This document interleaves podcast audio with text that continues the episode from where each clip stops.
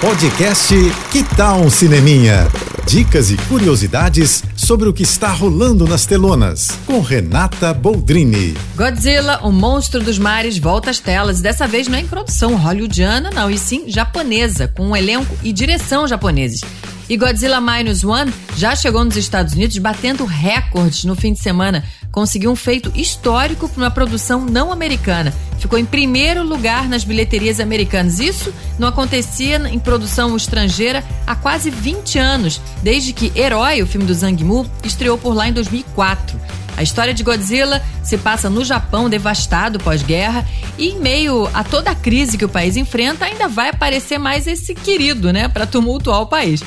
Mas, segundo o diretor Takashi Yamazaki, a diferença do filme feito no Japão para os filmes de Godzilla feitos nos Estados Unidos é que no Japão ele é uma mistura de monstro e de deus mitológico. Já no cinema hollywoodiano ele é sempre tratado como um monstro mesmo. As cenas de ação são bem espetaculares, viu? Para quem curte o gênero, é uma boa pedida para o fim de semana. É isso. E se quiser mais dicas ou falar comigo, me segue no Instagram, arroba Renata Boldrini. Tô indo, mas eu volto. Sou Renata Boldrini com as notícias do cinema.